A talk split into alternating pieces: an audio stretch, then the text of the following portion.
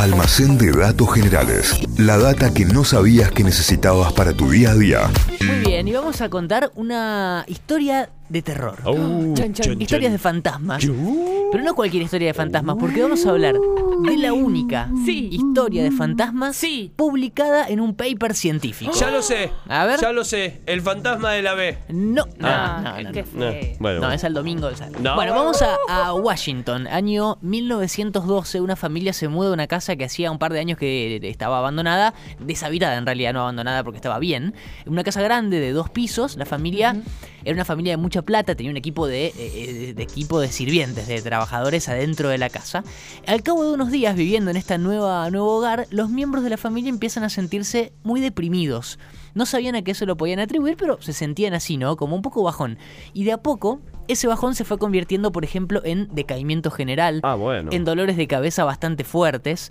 Eh, los chicos, eh, lo- los niños eran los más afectados de la familia, estaban pálidos, no tenían hambre, no querían comer nada. Y de a poco empezaron más problemas. Porque padre, madre e hijos... No se sabe los nombres, ¿no? Así nos vamos a referir a toda, en toda la historia. familia. La familia. Eh, empezaron a escuchar pasos. Uh. La típica, ¿no?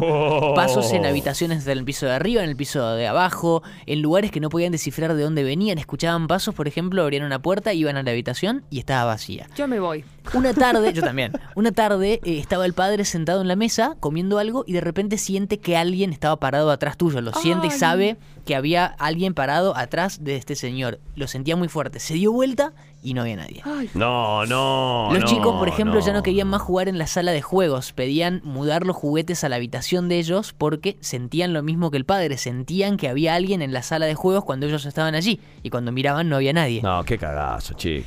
En un momento la madre se cansó y se llevó a los chicos a pasar un fin de semana afuera de la casa, se fue a la casa de un familiar, ponele, y el papá se quedó, el padre se quedó. Solo. Los síntomas de decaimiento, dolor de cabeza y todo lo que iban sintiendo se fueron en la madre y en los chicos, Claro. pero en el padre se empezaron a agravar. Ah. Se empezó a sentir peor que nunca. El tipo no podía dormir, después contaba, por la cantidad de ruidos que escuchaba. Y no solamente pasos, sino por ejemplo una campana, un timbre, un teléfono. No había campanas en la casa y escuchaba campanas el señor y se despertaba. Por ejemplo, escuchó que alguien tocaba la puerta fuerte y corrió a abrir y no había nadie en toda la calle, ni es que siquiera había alguien en la entrada de la casa, no había nadie en toda la calle. Los sirvientes de la casa, la gente que iba a laburar, cuando estaban ahí sentían lo mismo. Durante el día tenían la sensación de que algo, de que alguien los seguía detrás de ellos, como a punto, por ejemplo, de estirar la mano y tocarlos, cosas así. No, no, no, bueno, me muero. Y a la noche, ¿eh? cuando se quedaban a dormir, también los eh, se despertaban por ruidos raros, extraños en la casa. A esa altura, como se imaginan, ya era mucha la gente que sentía cosas extrañas. No era un flasheo de una sola persona, era mucha gente, aparte gente ajena a la familia también. Y después las cosas se complicaron todavía más porque empezaron las apariciones. La madre dijo en un momento. No, ahí ya me fui, ¿eh? Me sorprendió ver en el otro extremo del salón viniendo hacia mí una mujer extraña de cabello oscuro y vestida de negro. no, ya. Besito, Una noche me voy. contó que un- una pareja de ancianos estaba de pie al lado de la cama cuando estaba durmiendo. Se despertó y no estaban más. Una noche el padre de la familia se despertó con la sensación de que lo estaban ahorcando. No. Sentía que tenía la mano en el cuello, así de una, sentía los dedos. Se despertó y obviamente no había nadie en la habitación. La familia en ese punto decide contactar a la familia que se había ido antes de la casa, los que habían los antiguos dueños. ¿Y qué les confesaron? Que se habían ido porque habían sentido exactamente todos esos síntomas. No, bueno, pero ¿por qué? No, no, está muy mal vender la casa y no avisar avisarlo. que hay fantasmas, claro. La madre de la familia le cuenta a su hermano la historia y ahí fue cuando el hermano recordó que había leído un artículo sobre una familia que había sentido exactamente todos estos síntomas, pero que habían sido envenenados. ¿Cómo envenenados? ¿Cómo? El hermano va a la casa con un médico para que examine a toda la familia. En esa época era normal de que los médicos vayan a hacer visitas a A domicilio. Entonces va a la casa eh, y les dijo el médico no pasen ni una noche más en esta casa. Y el hermano, siguiendo la hipótesis que tenía el mismo de que estaban envenenada, envenenados, la, la familia, empieza a inspeccionar la casa y encuentra en el sótano la caldera que calefaccionaba la casa. Y ahí encontró la causa de todos los problemas. Ahí se pudrió. La caldera estaba rota y estaba liberando de a poco pocas cantidades de monóxido de carbono por toda la casa. En vez de irradiar calor, como tenía que hacer, estaba mandando a todas las habitaciones monóxido de carbono en poquitas cantidades, pero monóxido de carbono al fin es el gas que conocemos, que no tiene olor, que no tiene color, que no tiene sabor, que no irrita los ojos y la nariz, eh, que se genera por la mala combustión de, eh, por ejemplo, calderas en este caso, Claro. u otras fuentes que den calor, se lo llama el asesino invisible. Por todo esto que decimos. ¿Y cuáles son los síntomas más característicos de la inhalación de monóxido de carbono? Dolor de cabeza, mareo, debilidad, náuseas, vómitos y estado mental alterado que puede darse a muchos niveles, que puede incluir alucinaciones tanto visuales como auditivas. La familia arregló la caldera, volvieron y se fueron todos los problemas. No escucharon más pasos, no escucharon más nada, no vieron más a nadie.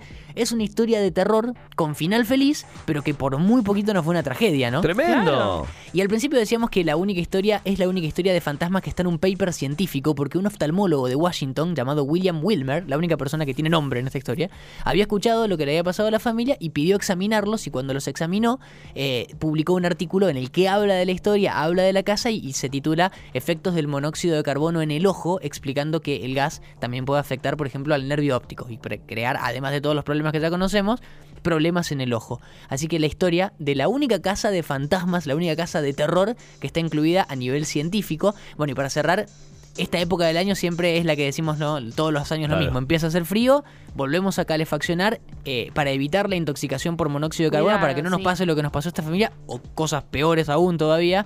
Revisemos los aparatos con gasistas, eh, ventilemos los ambientes, estemos atentos a que no hagan coloraciones raras las llamas y demás, para que no pasen eh, tragedias o cosas como lo que les pasó a esta familia, ¿no? Estaban teniendo alucinaciones, se, se sentían mal y todo, todo por una mala eh, combustión de una caldera. No era una historia de fantasmas, una historia de terror, sino una intoxicación por monóxido de carbono. Mirá vos que te hace ver cualquier gilada Claro, además, ¿no? flashás. Eso, eso es lo importante, porque vos sentís paso, te puedes sentir deprimido, cansado ahora, que empieces a ver cualquier cosa, chicos. Ojo, ¿qué le están poniendo ese gas? ¿Qué le están poniendo ese gas? Tremendo almacén de datos generales de día lunes para arrancar la semana. Mirá, escucha, esto es lo que queremos que ocurra con el almacén. Lo que dice este oyente, buen día equipo, el sábado compartí un almacén de datos generales en un cumpleaños. Gracias por tanto, Santi. ¿cuál, cuál, Claro, cuéntenos cuál, cuál era, cuál contaste. Quedó como ¿Qué el dato? intelectual. ¿Pusiste el podcast o lo contaste vos? ¿Pusiste el videíto o lo actuaste vos con todos los filtros? Eh? Dale, contanos. 351-397-3282. Mientras tanto,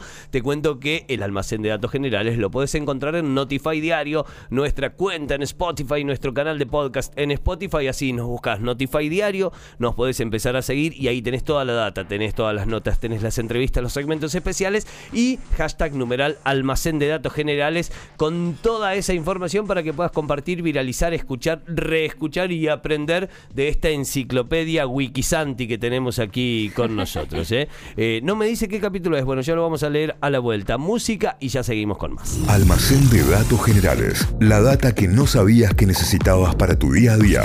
Inventos, curiosidades de la historia, estudios increíbles de la ciencia, lugares raros del mundo y un montón de locuras más. Todo eso podés conseguir en el almacén de datos generales de Santi Miranda.